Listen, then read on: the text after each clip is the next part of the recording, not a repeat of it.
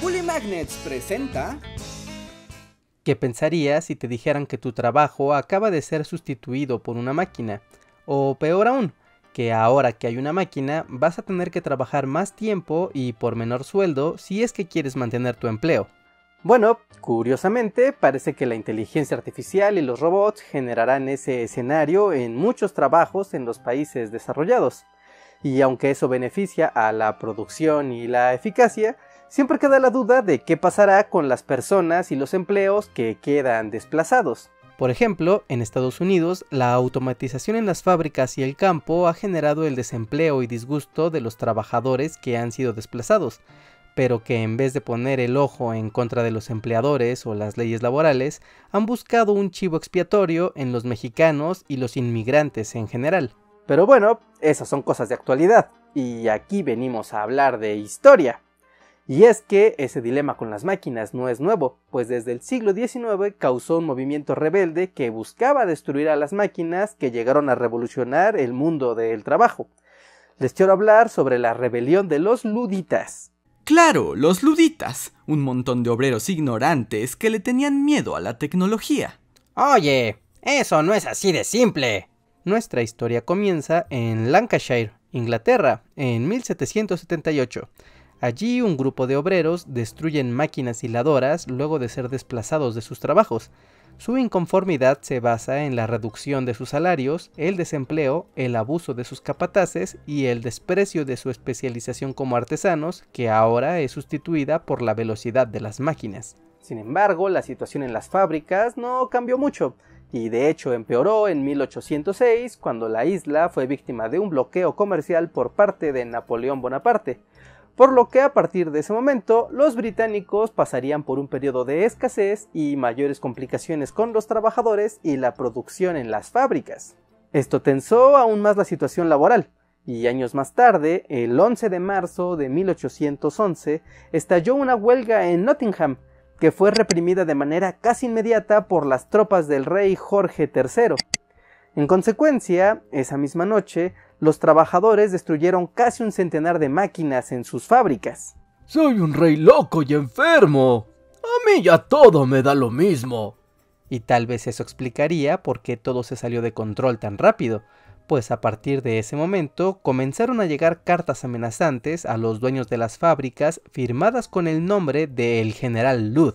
Este personaje, detrás de la rebelión obrera, era un personaje ficticio que daba unión al movimiento, y que al parecer estaba basado en el nombre de un joven que 22 años antes había destruido los telares de su jefe en venganza a que éste lo había castigado. El general Lud era el símbolo que unificaba el movimiento de destrucción de las máquinas, pero no era solo eso, su figura representaba la lucha de los artesanos y la defensa del arte del oficio en contra del mero mercantilismo de los capitalistas. Esto era una batalla por los valores morales que debían prevalecer más allá de las fuerzas del mercado. De allí que la rebelión realizó ataques coordinados nocturnos durante meses en contra de las fábricas, mientras que por su parte el gobierno británico respondió con 12.000 soldados dispuestos a detener a los rebeldes. De todo esto resultó que en febrero de 1812 se aprobó en el Parlamento la Frame Breaking Bill, se trataba nada menos que de una ley que castigaba con pena de muerte o exilio a quien destruyera un telar. Una ley pensada como una medida extraordinaria para enfrentar la rebelión de luditas y proteger así a los empresarios, que fue aprobada a pesar de que tuvo una gran oposición y un enorme cuestionamiento, pues hacía ver que para el gobierno las máquinas y el comercio tenían más valor que las personas. Incluso el afamado Lord Byron se manifestó en el Parlamento sobre el tema. ¿Es en serio? ¿Son idiotas o solo se volvieron locos? A partir de entonces la persecución de luditas se hizo más severa y durante el siguiente año se condenó a muerte a unas 30 personas, mientras que por otro lado se mandó al exilio en Australia a más de 70 rebeldes. Así, el movimiento fue perdiendo fuerza hasta desaparecer prácticamente en 1817. Eso sí, luego de haber destruido cerca de mil máquinas. Finalmente, la industrialización prosperó y la rebelión ludita quedó prácticamente como una anécdota en la historia británica.